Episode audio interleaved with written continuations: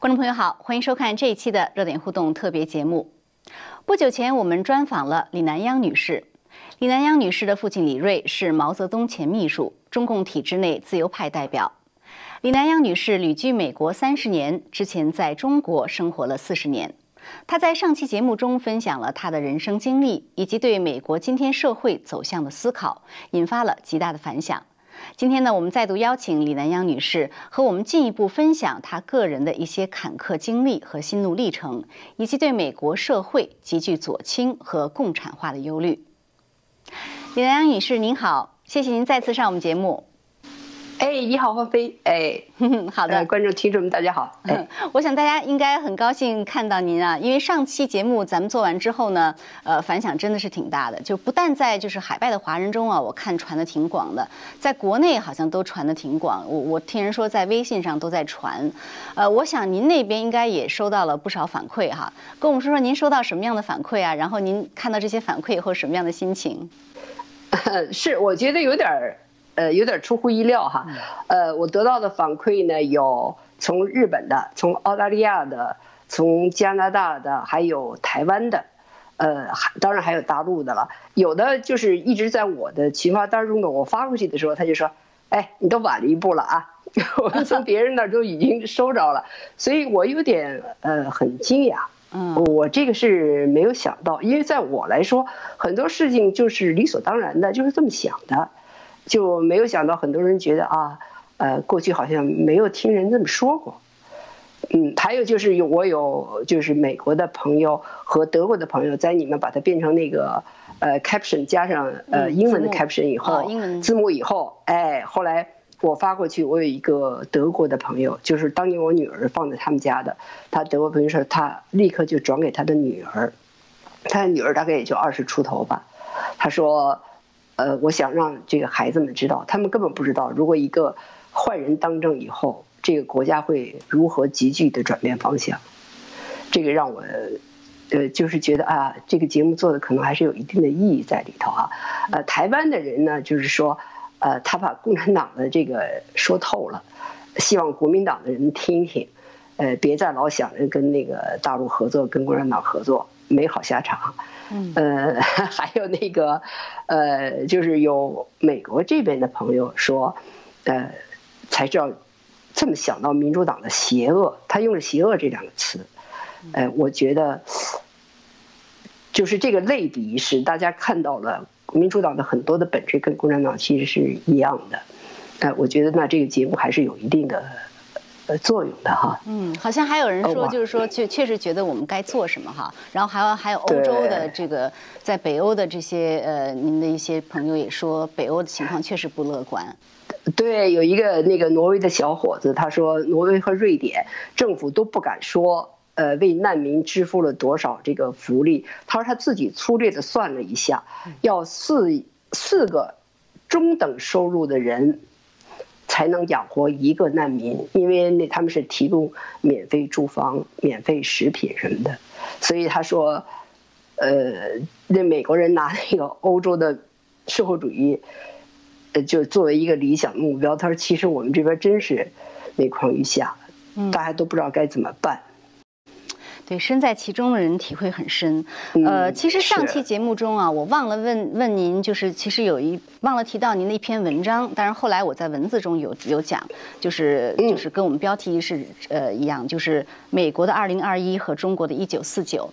但那篇文章中的这个部分内容，我们上期节目中提到了，就是《纽约时报》的记者 Ian Johnson 他采访你，后来呢，这个采访一些又被删掉啊什么的，这部分内容我们提到了。但另外一部分内容，其实我觉得也。是非常发人深思，至少对我自己是个，我觉得可以，真的是挺有意义的。就是了解到这方面情况，就是您说您这个文章中提到和一位美国友人、一位美国教授的 email 来往，当时就是您这位美国友人是支持拜登哈，他他在拜登上台以后就给您发了个电邮，说他觉得拜登是一个呃。平稳而不说废话的人，说美国不会有事。然后您的回复非常尖锐啊，我在这里稍微读一下。您回复说：“我目睹了这个国家怎么样一步一步滑向社会主义制度，直到川普总统制止住它。”然后呢，您说民主党现在与中国共产党非常相像，它变成中共是迟早的事儿。伟大的美国世界灯塔即将熄灭。然后最后您说。你这样的美国精英阶层非常像我父母那一代人，他们支持社会主义制度，而这个制度首先吞噬的就是他们。美国的二零二一将是中国的一九四九。我衷心希望我是错的，你是对的。您这 email 回复了之后，他他有什么反响反应啊？呃，他就再也不不回复我了，他再也不理我了。就而且在这个之前，其实我们交流的挺好。呃，他一直知道我是支持川普的，而且我们俩一直达成的共识就是，不管政见如何，我们永远是朋友。呃，因为我还带他到那个中国去采访过，呃，那个朱正老先生，他特别感慨，他特别的感谢我，就是说他原来从来没听说过朱正，朱正给了他很多很多的这个历史知识和他所需要的这样的一些背景材料什么的，他他特别感谢，所以。我们俩的共识就是说，呃，政治是归政治，观点归观点，友谊是友谊，不影响友谊。但是我这封信回去以后呢，他就没有再回复我了。呃，但是我还是在呃不断的给他发，不断的给他发，但是他并没有骂回来，就不像有的人，那就是说的很难听的话，那我就算了，我就不发了。但是他没有，所以我觉得他是保留了一个互相。呃，交流的一个空间吧，所以我还是保持着一定的希望，因为我觉得他们都是在大学执教的，这方面的呃都有了专注的教授，他们对年轻一代人的影响是非常之大的，就像当年鲁迅对我父亲他们这一代人的影响非常的大，呃，像他看丁玲的书啊，呃，这些对他们参加共产党都有非常大的影响，所以。我还是就是希望，只要你不把我堵回去，嗯，我希望你能够听听我的意见和声音，嗯。但今天呢，呃，我想请您，呃，就是在节目的开始呢，先谈一谈您个人的一个经历，因为上期节目呢，主要是谈了您父亲哈，然后您整理他日记，但我觉得您个人的这个经历呢，也是特别的，呃。就是让人就是能够学到很多吧，有感触吧。因为上次您跟我说，呃，您在中国的这个经历呢很坎坷，就是九岁。就是因为受到您父亲，呃，中共迫害您父亲，然后您受到牵连，所以就被打成这个社会的异类哈。到后来是大学都没有办法上，然后您父亲平反之后呢，我那我想可能社会的地位一下子发生很大变化等等。那这中间呢，可还有应该也有不少的坎坷。呃，跟我们稍微呃讲一讲您当初这样一个坎坷的人生经历好吗？呃，其实我觉得我我的经历啊，当然说是在这个高干子弟里头是算是比较坎坷的。但是你对于中国最底层的老百姓来说，那真的不算什么。那老百姓就是真能欺压到没吃没喝。但是对于我来说，当然也有一个天上地下的了。呃，我觉得就是我一下变成了哦，就是说为什么那个时候我父亲被呃就是。被开除党籍、被流放，呃，这个过程中，我还是要坚决的跟着共产党走。我觉得现在的这个年轻人大概很难理解我们那一代人，就像现在的年轻人，我们也不太理解他们一样。他们的追求，很多人就是要做网红，要赚大钱。我们那个时候呢，我们的出路只有一个，共产党摆在我们面前的出路只有一个，那就是革命，就是你要跟着共产党革命。你要是不跟着共产党革命，你就完全没有前途。那是一个最光明的前途。所以，呃，当共产党认为你是一己分子的时候，作为一个年轻的孩子，你所能够做的就是说，你要向他证明你是他们队伍中的一员。那更别说了，我父亲文化大革命初的时候，我在北京见过他一次，他是回来取东西，嗯，他还跟我说呢。他跟我说：“你要听毛主席的话，在这次文化大革命中，作为我，作为你，咱们都要彻底的那叫什么灵魂，改造，我现在都忘了啊，改造灵魂吧，要彻底从灵魂深处闹革命。他还这么跟我说呢，那你更别说老师、报纸都是那样一种宣传。我觉得我我我不可能一个九十岁的孩子高明到那种程度，能够看到，所以那当时一心一意闹革命了。就是我当时有日记，我的日记的每一篇最后的一句话都是跟着毛主席革命到底。当时的想法就说：哎呀，哪天我要死了，人家看见我的日记才就会知道，呃，我这个人真的是要不是我爸的狗崽子，我是要跟着毛主席革命的。那么当然到了我父亲，呃，那个就是一九七九年一月一号，我印象很深是元旦，呃，我接到我爸从。那个安徽打来的电报，接中央通知四号到北京。我我们的那个车间的生活委员来敲我的门，早上一早来敲门，把电报送给我，我就一下从床上就跳起来了。那个翻身都解放了，真是觉得又回到人间的感觉。然后就赶紧跑到那个党支部书记那儿去请假，就说我要呃回北京，因为我父亲。要要回北京平反了，结果这党支部书记你知道他跟我说什么啊？嗯，他说你父亲写的毛泽东同志的青年时代我早就看过，我当时都傻了，我当时真的都愣了，怎么一夜之间，就怎么一下呃，在这个党支部书记的眼睛里头，我爸爸就是一个受他尊敬甚至有点崇拜的人了。后来，呃，后来那个我回到北京以后，不是档案也要回来嘛？就有一个同事告诉我，啊，他当时看到那个党支部给我写鉴定，说写的跟那个革命烈士似的，他就他当时就讽刺那个党支部书记说：“你早干嘛去了？”后来我，我当时就是是个什么感觉呢？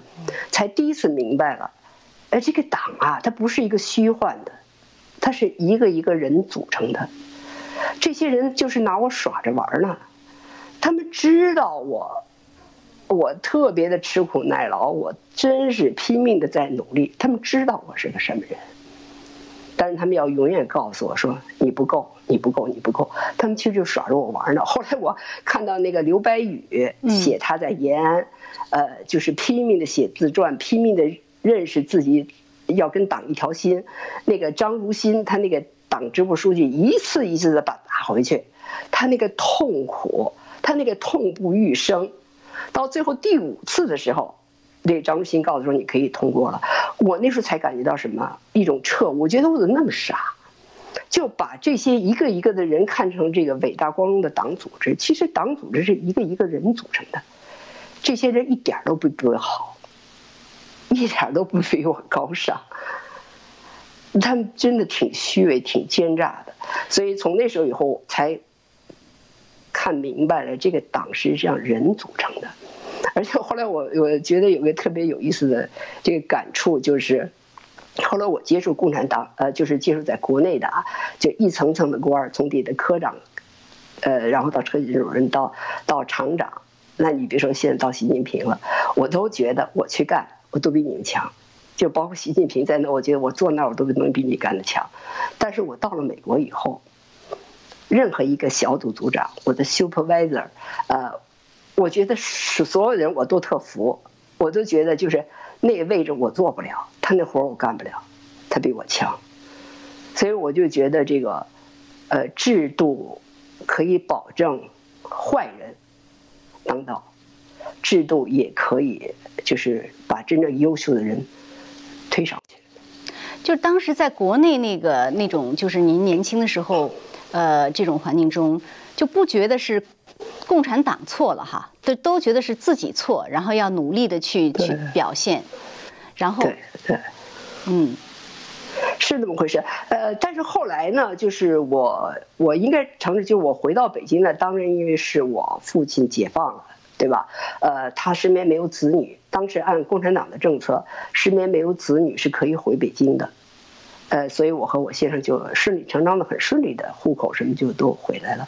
后来我有一个朋友，就是最近跟我说，就是我出了一本书，我有这样一个继母，嗯，其中当时就揭示了，就是我继母的儿子因为评不上高级工程师，去找这个空军司令员张廷发，让张廷发出面到所里去说话，让他评上高级工程师。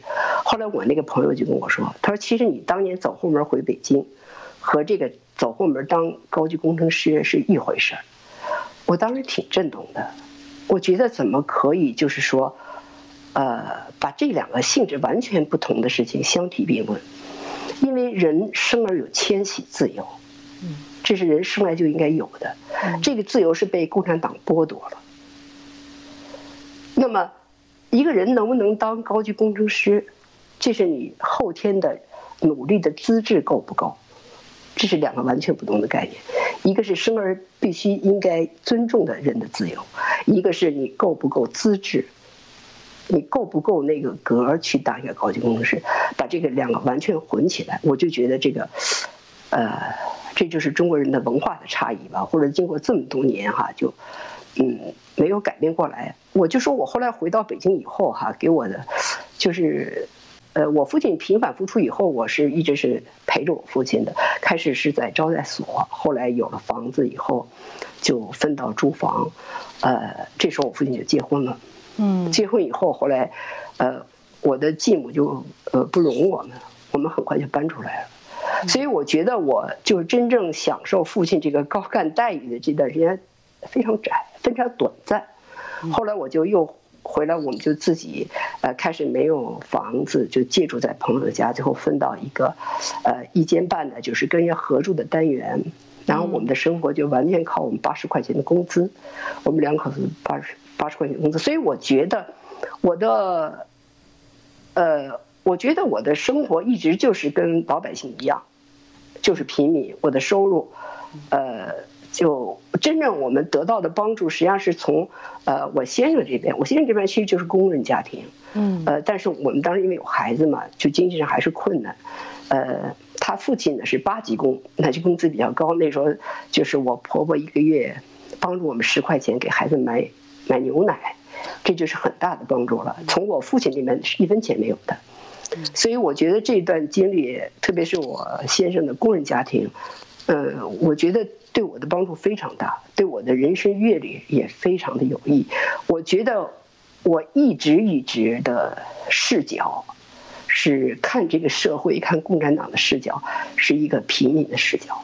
我就觉得那个时候的平民老百姓，嗯。真是特别有人情，真是非常有人情的，嗯，呃，所以我就觉得我为什么一直就是老是用平民的视角看事情啊，嗯，我我觉得这个老百姓是非常善良的，我还印象里特别深的就是我第一次跟我那个先生回家的时候，回到他们家，那时候刚交朋友嘛，我我跟我那个未来的公公就说，呃，我说我出身不好。结果公公说什么？嗯，我公公说，将来都会一风吹的，将来这都是这都是忠良，将来都会一风吹倒。我都当时我都都惊掉了，我就觉得这老头怎么这么没政治觉悟，这么这么糊里糊涂的呀？其实后来才就是接触的越来越多以后，才知道真的就是中国。从自古传下来的这些古书呀，呃，这些戏曲啊，这就是为什么那个吴祖光的那个夫人新凤霞，嗯，那个评剧演员哈，嗯，他就他就看不上王光美，就是因为他演了一辈子的帝王将相的戏，这里就是什么叫忠信礼仪仁呐，反正这些传统的这个道德。后来，因为我我过去我的家庭里头都是干部。都是知识分子，我从来没有接触过工人，我也没有接触过农民，城市平民也没有，我不知道是什么样。呃，后来我觉得就是我的先生这个家庭给了我很好的教育，就是让我，呃，像一个平民一样的去生活。呃，就是我跟我公公婆婆关系处的都非常好。后来我记得我有一个朋友到我们家去，呃，就是到我婆婆家去看我做饭，哎呦，他就说。李南阳，我都没想象到，你怎么能当一个好儿媳妇儿呢？就跟我说，后来给我给我逗坏了。我就觉得，呃，这个你进了人家的门嘛，你就是人家的人嘛，你就是要当一个好儿媳妇，你就是要孝敬公婆，哎。就是我觉得，我觉得其实您说的这些我们叫做平民的，实际上我觉得他们才是真正的就是中国这种传统的哈，或者是文化的这样一个继承者。然后我觉得特别特别惊奇的就是说，通就是您说像比如说通常人一般人，当他在您这个处境，比如说父亲这么多年二十年被打倒，然后突然平反了，很多人他会觉得说啊，我终于可以享受这个社会的优遇优待了，或者是一些特殊待遇了，他会这样的去做。而您的反应是恰恰相反，平反了才让您真正看到了这个党的本质。呃，这个变化这样的一个反应。很独特，嗯，是吗？我也不知道，反正我我不喜欢干部子弟，我真的不喜欢干部子弟。我记得我有我跟一个一个干部子弟，他是到美国来，后来我们接触也比较多，呃，就是他的他们家级别是非常高了，后来就老跟我讲一些干部子弟干部子弟的事情。后来我就跟他说，呃，我说我跟你们非常不一样，我说我很不喜欢干部子弟这些东西。我说我是一个很平民化的人，怎么说呢？就是因为可能我比较早一点，嗯，我九岁开始。如果我想，我如果说是到了文化大革命的时候，呃，我们家才倒了霉，就是我又享受了那么多年的这个高干的特殊的待遇，可能就不一样。我想可能会不一样的，就是人吧，总是跟自己的背景和社会经历是有很大的关系的。我想我九岁。呃，就是处境比较糟糕了，所以也没有那么多的优越感，也没有那么多的这个，就是呃居高的这种干部子弟的优越啊，所以我有一种本能的反感。后来，特别是到了工地上以后，我就觉得，哎呀，大家对这个干部子弟有这样的，就是等于有一种。Stereotype 就嗯就觉得你们就是这种人，就把你们框在里头了。我觉得很委屈，我觉得特别不公平。就是看一个人，你不应该，呃，看他的家庭背景。但是我也非常的意识到，就是在中国这个社会里头，因为有很多高官子弟，他有很多的特权，所以使老百姓对对你们有这样一种，就是气不忿啊，或者怎么样也好。所以我就觉得，我我一定要靠自己，而且我。就做一个普普通通的工厂的工程师，这是最好的。嗯，所以我大概一直就这么想。也可能是因为像您刚才说的，这个嗯，还没有被中共腐蚀，或者没没有被那个环境腐蚀，对还有这个是本性的这个纯真。那呃，我我觉得上次我们。他节目中啊有提到您整理父亲的日记哈，然后这过程中有很多感想，也也聊了一些您的一些思考。呃，那这次我想再请您继续谈一下，就是您父亲日记对您的一些呃影响，特别是呃在我们有一次聊天哈，您说到过有一个挺有意思的，就是您看这个这些日记呢，发现有个特点，就是说其实共产党他从最早期开始就是想要这个。呃，称霸全球的，也就是说，其实呢，共产党是呃全球化的鼻祖，我这样理解。所以这方面，您跟我们谈一谈，就是您看到这个的一些感受，这方面的感受，为什么这么想？呃，我想就是你可能比我晚一代哈，其实，在我们这代人里头哈，呃，你知道我离开学校以后，我进入工厂，我背的那个背包，呃，绿色的军包，我上头是自己绣的字儿，绣的是什么字儿？解放全人类！哎呦，这个在我们那代人里挺普遍的。对，就是我们当时出去长征的时候啊，就是徒步长征的时候，很多人背的包上都是解放全人类。呃，有的这个战斗组的名字可能就叫解放全人类。当时真的是那样一种胸怀，这种胸怀谁给我们的？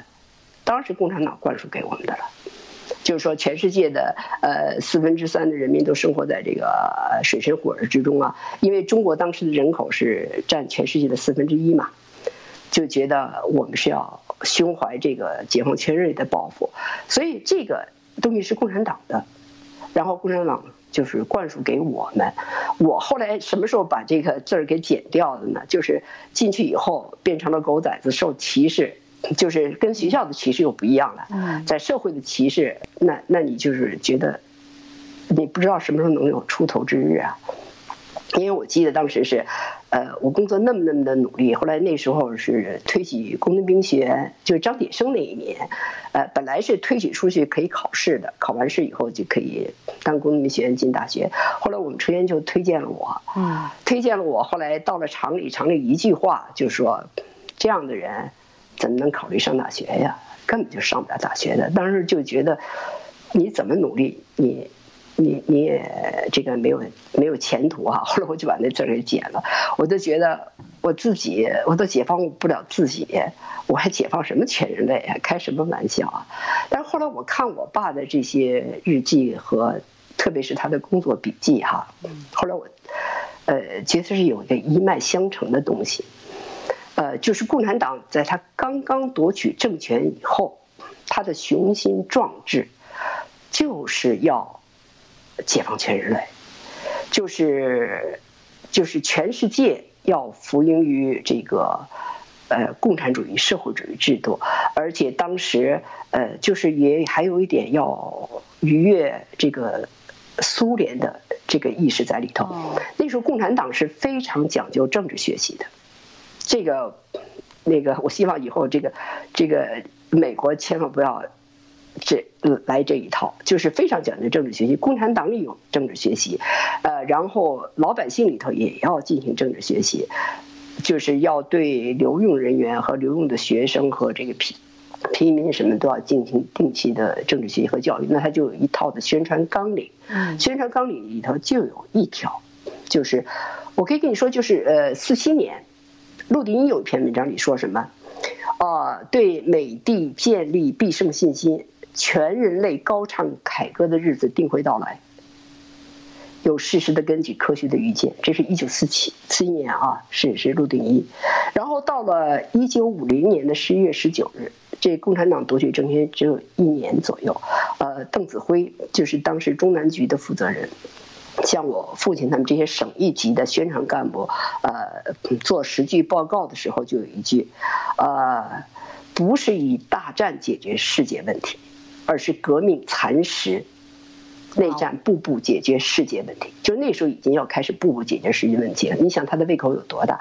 而且你现在看到他确确实实是革命的蚕食。你想想，把中国拉入这个 WTO 以后，这三十年的对美国的蚕食和对西方世界的蚕食，有有多么厉害？其实这是他的一个一以贯之的一个政策。而西方人一直都没有看到，研究中国问题的中国专家们也没有看到。我再给你讲一个啊，这个刘祖孙，刘祖孙当时是中南局宣传部的负责人，他传达中央工作宣传会议的精神的是说什么呢？是新中国成立以后，内容更丰富，巩固专政制度，争取社会主义前途，新中国对世界负责任，新中国的伟大世界地位。这是五一年的时候，这就是中国共产党的雄心壮志了。呃，那么在谈到这个抗美援朝战争的时候，就说我们中国如果能够对付了美国，就解决世界问题了。所以他当他认为他打赢了这个抗美援朝战争以后，他觉得这个世界已经不在话下了。呃，还有呢，就是。哦，五零年的时候，我父亲有一个学习笔记，就是每次的政治学习，当然就听上级的政治报告啊什么的。完了以后，他就做了一个学习笔记，就说我们共产党夺取新中国以后的历史任务是什么？世界范围内打击、消灭帝国主义。不执行这条政策，中国就不能强大，我们跟帝国主义势不两立。呃，然后呢？这都是说他刚刚夺取政权了，那我们就说改革开放以后，嗯，对吧？改革开放以后就说，呃，邓小平是改革开放的总设计师。好，那这里有一个呢，就是一九八三年九月一号，呃，九月二十一号，中组部的办公厅，呃，不是中组部呃开部的办公会议，那就是就是部长、副部长，还有就是一些主要的局的这个局长，啊，传达邓小平。对邓丽群四个人的讲话内容，那么其中有一个是有一条内容是什么呢？就是说，现在我们的开放政策，有人说我们是投降主义，这是错误的。社会主义必胜，资本主义必败。开放政策不是投降，是我们的步骤。我们实行开放的目的是发展社会主义，引进技术，引进他们西方的先进管理方法。然后呢，他又讲到说，我邓小平访美的时候，一个议员就说，啊，卡特要跟邓小平讨论人权、人道主义。邓小平就说，我不同他讨论此问题。如果讨论的话，话多得很。我们的意见非常明白。你们美国蒋介石杀了多少中国人民？这是什么人道主义？人权、人道各有各理解，这就是拜登现在说的了。各有各的理解。culture norm，对 culture norm，culture norm。这邓小平反驳卡特的，就那个时候就有了。人权、人道各有各理解，含义社会主义、共产主义是保护绝大多数人的利益的，也是最人道的。所以卡特说了吧？对，但是卡特就没有再要求请邓小平谈了。就是说，我觉得这个民主党人里头都有一种，就是脑子比较糊涂，就是对共产党的本质看得不透，就让这个这个歪理一搅和哈，就把他给搅和糊涂了，就觉得共产党说的有一定的道理在里头。我们美国人在中国也欠了债，也是不人道的。呃，而我还听到一个我一个好朋友，他领着他的上大学的儿子到我们家来，在美国上大学的儿子，这是就是疫情之前来的。嗯，呃，他他是学社会学和学历史的。哎，我说小伙子挺有意思的啊，你不是学这个科学不为了找工作哈，你学个历史人文哈。嗯，我说你们老师怎么教育你们的？跟你们讲的什么？老师说。现在全世界为什么有那么多贫穷的国家？就是因为我们美国的扩张主义和殖民主义剥削和掠夺这些国家的财富，所以这些国家才这么如此的贫穷。我们美国对全世界是有罪的。哇！我当时，我当时都不敢相信。我说你们老师就这么教你们？是在大学还是在高中？在大学。在大学。在大学。所以你一点都不奇怪。就现在有这么多的年轻人认为美国是一个种族歧视的国家，不是一个伟大的国家，是一个甚至丑陋的白人至上的国家，你就不奇怪了。哦，那我再讲一个，就是呃，那么胡耀邦，对吧？胡耀邦我们都认为是嗯，这个共产党里难得的开明派了，嗯，但是他的根深蒂固的思想是什么？我可以讲一个，一九八三年十二月九号。这个胡耀邦从日本访问回来，做了一个访日报告。呃，这里讲的是什么呢？呃，我们要慢慢的捞，不要捞一把再说。就说跟这些资本主义国家接触的时候，跟西方国家引进技术的时候，我们是要慢慢的捞。然后呢，我们要跟他们，我们要放长线钓大鱼，要跟他们讲信。就是信誉的信，谊就是友谊的谊，义就是义气的义。不要只五口之家，看远大些，把国家搞好，带动全世界走向共产主义。四化，两个文明，扬眉吐气。所以啊，你想想，就是习近平到今天的这个。东西。有的时候你觉得说他啊是回归在了毛泽东，其实呢，邓小平到胡耀邦到呃习近平，他也有他一以贯之的一个基本点是没有变的，就是他们一直以为共产主义和是一个最后要在全世界实行的一个最美好的制度，而苏联垮台以后，这个领头羊应该是中国共产党。我觉得这些共产党的高官是不是有点精神分裂啊？因为他自己看到了在共产主义国家这个民不聊生，这多少人死于反右啊、文革啊、大饥荒啊，然后他还认为这是一个好的制度。我不知道他是真的认为还是假的认为，他要推广到全球。所以之前我采访一些美国人啊，就是美国的一些像 Sporting 将军啊，还有一些美国的其他人，他们就。他们其实我觉得认识到的还是挺挺深的。他们就是说呢，嗯因为我问他们为什么美国的精英这么容易被中共腐蚀嘛，他说中共是用这个贪婪和恐惧，然后呢去利用人、控制人。然后他说，你看美国这些高科技公司啊、华尔街啊，他们这些做法其实都是跟中共学的。所以就像您说的，就是他们一步一步的在用他们的这种模式蚕食这个世界。对，对，是就是其实一种意识形态的这个侵蚀吧，对吧？就是从呃。原来是从大学，现在就更可怕了。从中学、小学，现在都从三岁的孩子，呃，就开始搞了。那个，你你想哈，你说这个共产主义啊这么邪恶，大家都应该看得很清楚。但是你想想现在这个 H R one 也好，H R five 也好，这些东西是呃不是错误是邪恶呀？但是为什么那么多人看不明白呢？你说呢？呃呃，我你。对于人们信仰共产主义，你看不明白。那么，我们我对于现在这么多的人还相信民主党，我也看不明白。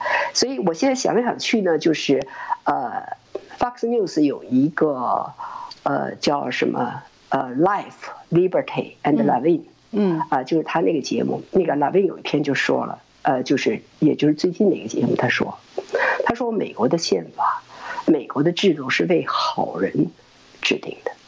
但是我们现在美国人心坏了，我们不配享受美国制度，我美国先父为我们制定的这个制度，给予我们的民主和自由。我我要是看看这个呃民主党啊，它的最大的特点是铁板一块，对吧？你看他什么时候他都是百分之百的投票，都是呃。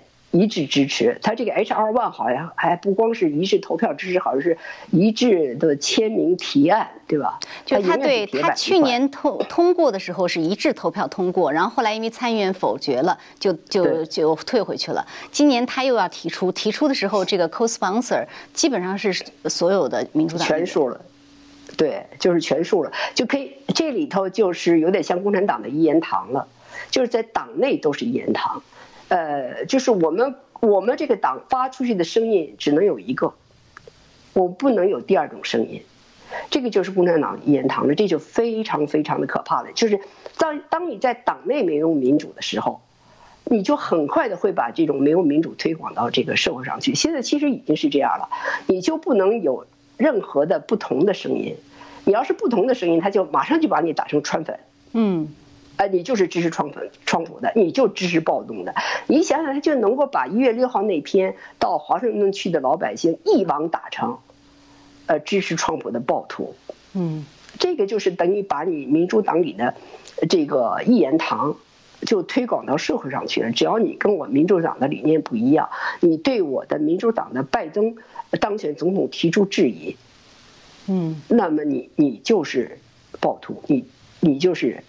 呃，这个川粉，而且就是支持本来支持川普嘛，就在美国是一个最自然而然的事。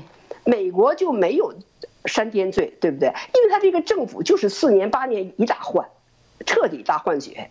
嗯，呃，你现在拜登，你把这个呃川普的所有的人全部换了，而且你不但是全部换掉以后，你都用那种最极端的。你看现在这个卫生部的这个副部长，他自己是是个变性人不说，他现在还要。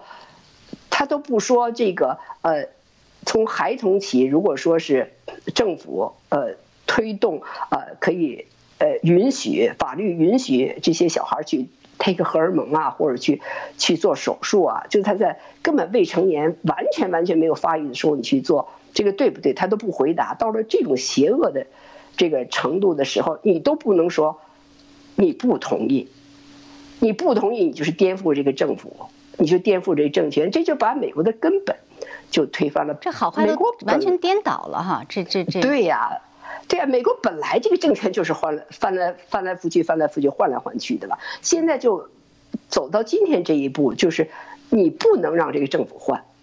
你如果说支持川普，将来他，而且他现在到了什么程度？他就为什么现在这么死搞川普？他就怕川普四年以后翻过来。他现在就等于说。我要把这个翻过来的这种美国的这种制度，我要把它到这一届就为止，以后你就不要翻了，永远就是我们民主党的天下。他实际上就是摆出这么一个架势来，你对不对？这就是共产党了，从你党内的言堂到了国家的一党专政。而我觉得这个呃共和党，人家老骂什么又是叛徒了，这个那个了，我倒觉得是一个好现象，就是说这个呃共产党里没有一个大佬，没有一个大佬能把所有人的脖子都掐住，你们必须得跟我一个口径说话。你们要不跟我一个口径说好，就把你掐死。你看，像那个那个，呃，叫什么 Taylor Green 是吧？哎呀，你们看看你这民主党，对，哎呦，就真是有点恨不得把他掐死那个劲头。哪能是这样？人家在人家选区百分之七十二的选民，对，这没有的这样的高票选上来的人，是你们就等于是跟人家选区的选民作对，对吧？嗯，没错。是，嗯，所以像您刚才说的那个，我觉得挺有感触的，就是您说 Michael Levin 他说这个我们，呃，宪法是给好人做呃制制定的，所以现在呢人心坏了哈，所以因为我一直也有一个疑虑，就是为什么在这种社会极具左倾、很多让人瞠目结舌的这种呃和这个像您刚才说的已经可以说是邪恶的事情面前，呃，保守派、传统派，甚至就是一些有信仰的这些，为什么反击这么弱？我一直觉得，就他们的反击或者他们的这个坚定不够，但是呢，也确实很可能像您所说的，就是说整体上，呃，社会的这个人心啊、道德，如果它真的是确实整体在流失的话，可能就会有这样的问题，因为正的因素不足了，是吧？呃，你就从我这个。个人的经历的感觉吧，就是美国的这个人心哈，呃，这个变化。我原来为什么我对美国的制度有这么大的信心哈？我觉得跟我个人经历有关系。就是我我上次讲过我的经历，就是我在这个 superconducting super collider，就是超级超导对撞机工程做的时候，呃，做到第三年被克林顿的政府给砍掉了。那么那时候呢，就是我们全所五千多雇员都面临着一个找工作的问题。那对于我来说，我就有一点恐慌感，因为我本身是只有初中的学历，那么我只有这一个专长，就是当时他用我的时候就用我这个磁铁工师工程师的专长。但是这一来呢，我又变成一个特短了，因为这只是我一个专长，但是还有哪个地方需要我这样的专长，我找工作就很困难。所以那时候我也找了很多很多的猎头公司，然后猎头公司的说法都是说啊，你先交一笔钱给我们，然后我们帮你写 resume，我们帮你发，但是我们不敢保证一定能给你找到工作。然后最后就有一个佛州的猎头公司，呃，就跟别人都不一样，嗯，就说呃，那个你给我开一张支票，但这张支票你不用给我。你就把这个支票的这个影印件发给我，就是传真过来给我就好了。我就知道你你将来不会赖账，你会把这张支票付给我，但是我不会兑现它，直到我给你找到工作为止。哎，那我就觉得很好了，我就把这张支票写好了以后呢，我就传真给他了。当然这支票还在我手里握着呢。然后呢，他就给我了寄了一大批资料，寄了一片资料后，我就发现我上当了，因为他说的跟其他猎头公司完全一样，就说。我给你寄出多少多少 resume，但是我不能保证我能替你找到工作，我就马上打电话过去，我说那你跟跟开始说的不一样啊，呃，那这口气就完全不一样了，就有点混不讲理了那样的。哎，我想坏事了，我就赶紧去查我那张支票，结果那张支票已经兑现了。嗯，后来我就当时因为这个银行是 credit union，就办公室就坐在我们实验室里头，我就立刻就去找。我说：“你看这张支票就还在我手里拿着呢，你怎么能就能把支票给兑现了呢？”他说：“那谁让你把这支票的信息给了对方的？”我说：“我把信息给了对方，也不也不等于他可以造一张假支票来把我这张真支票给兑现了呀。”那 credit union 那个 clerk 就跟我矫情，那时候我就觉得就是人心真好，就是。我把这个事情告诉了我的美国同事，就我的美国同事就是一批人拥到这个 credit union 的 office 去跟他讲，说你不把这张支票退给他，我们所有人都退出 credit union，嗯，我们不会再在你这存钱了。所以他当时就把钱就退给我了。退给我以后呢，后来我的美国同事说这事你要告，这他们是诈骗。后来我就把他先告的那个 better。呃，就 B B B 啊，Better Business Bureau，哎，对，然后我同时把他告的那个 General，呃，呃，叫是 Prosecutor，就是那个总检察长告的佛州的总检察长。我把这个所有情况寄过去以后，没有几天，一个 FBI 的探员就来敲我的家门，一个小小年轻小伙子，我印象很很深的。嗯，然后他就说，呃，你不只是一个投诉的人，这个公司还骗了很多的人。然后他说，你把情况跟我说一说，我就跟他说了，呃，我把那些那个证据什么给他看了。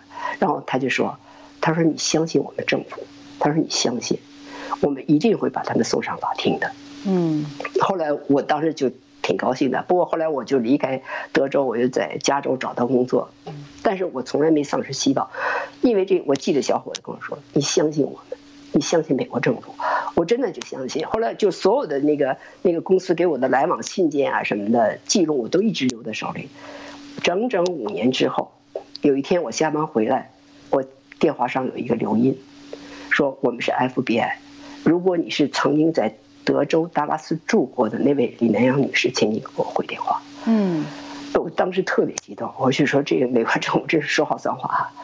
我等了五年，终于等来了。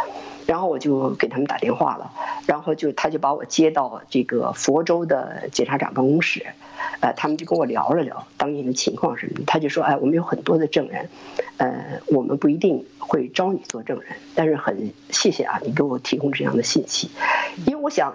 因为我的英语也不是特别的好，对吧？不是那么流利，不是那么雄辩，呃，我也就没抱希望。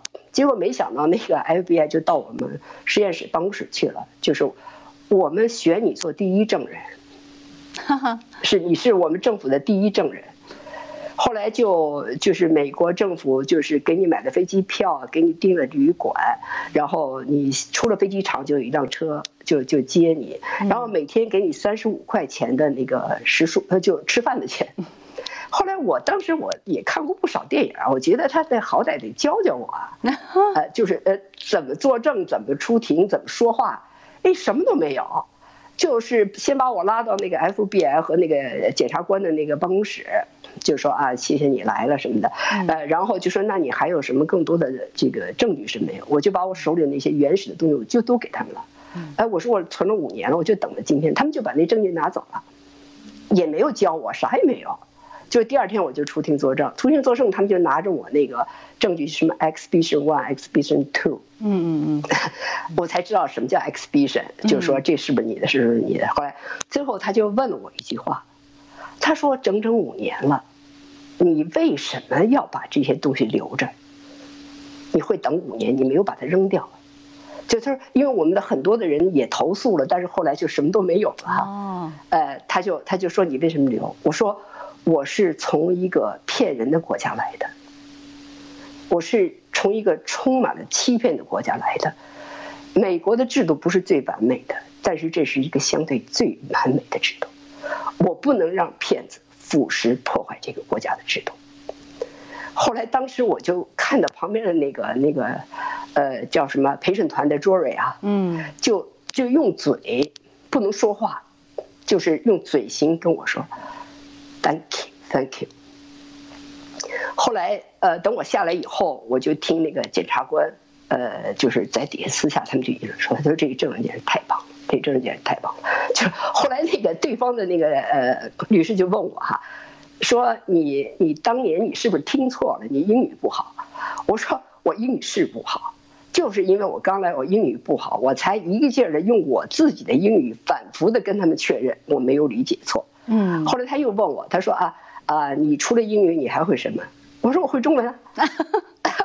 我说，我说我还会那个 ambition Deutsch sprechen。我说我还会说一点德语，因为那时候那时候因为我刚从德国过来嘛，所以就是学那点德语还都没忘，现在都忘得差不多了。他就愣了，后来他又问，他说你挣多少钱？我就明白他是想把我做成一个就是特别的那个讨生活的一个就是特没水平的一个中国人或者怎么样哈。嗯。后来我就看着那个法官，我还记得法官的那个一个老头儿，啊，我就问他，我说的。我需要告诉他我挣多少钱啊？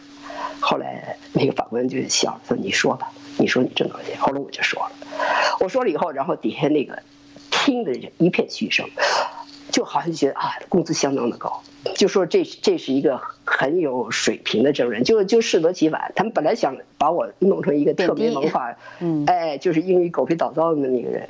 后来就我回来以后，大概过了有三个月还是四个月。佛罗里达的那个检察长办公室就给我打电话了，说这个案子我们胜诉了，呃，他们已经被判刑五年。哇哦！啊，感谢你帮助美国政府将这些违法分子绳之以法。我当时特别感动，我觉得我应该谢谢美国政府帮助我伸张正义，结果他反过来谢谢我。所以我对美国的制度一直有着非常的好感，我对这个制度有着坚决的相信。我觉得就跟那个普林斯顿教授跟我说的一样，美国的政策摇来摆去，我从来没怀疑过。意识到川普这一次，嗯，让我猛醒，就是说，任何好的制度都是人来做的。就像我那个德国朋友说的，一个坏人当政，可以多么快的使一个国家就完了。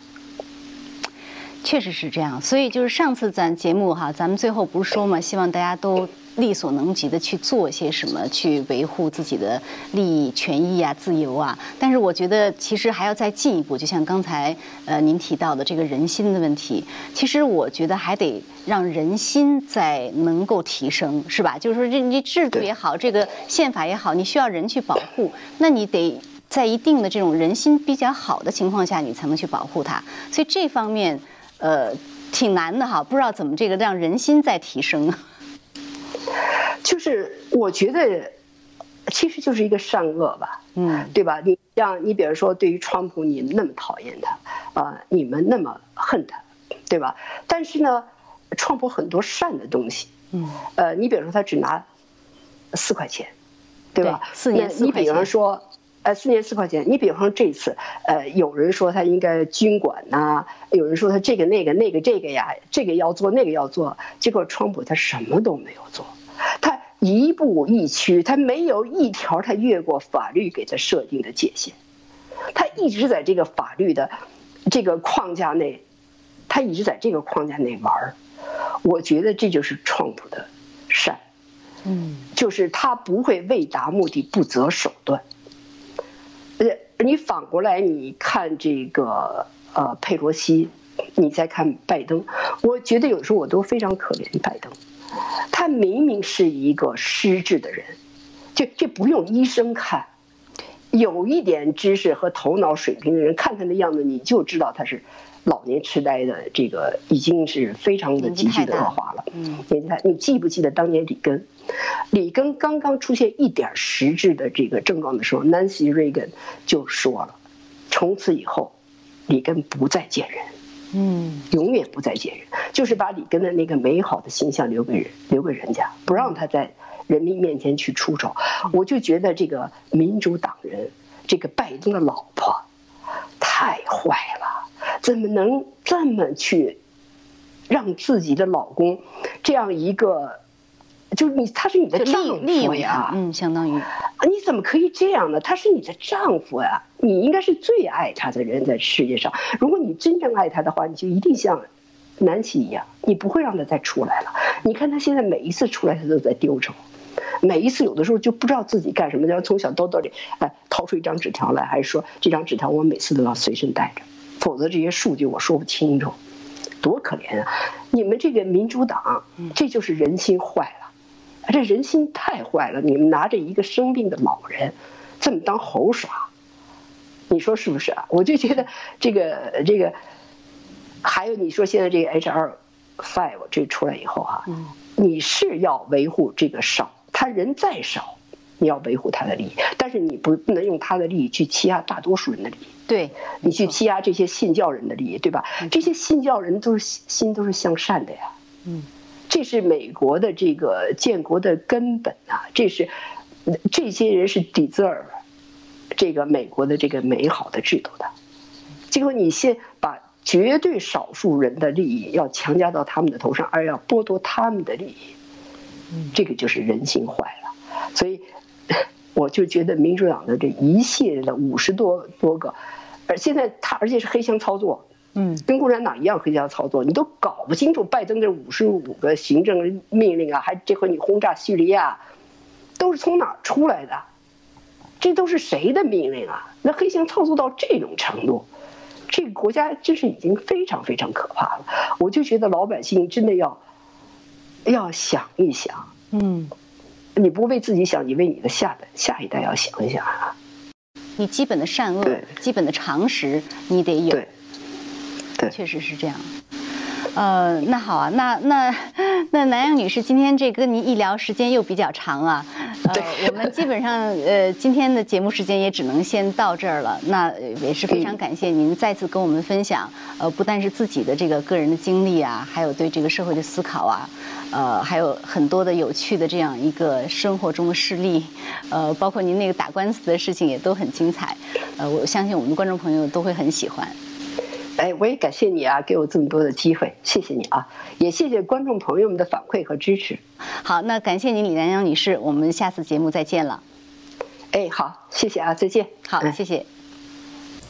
好，观众朋友，那也非常感谢您收看我们这一集对李南阳女士的专访，我们还是下次节目再见。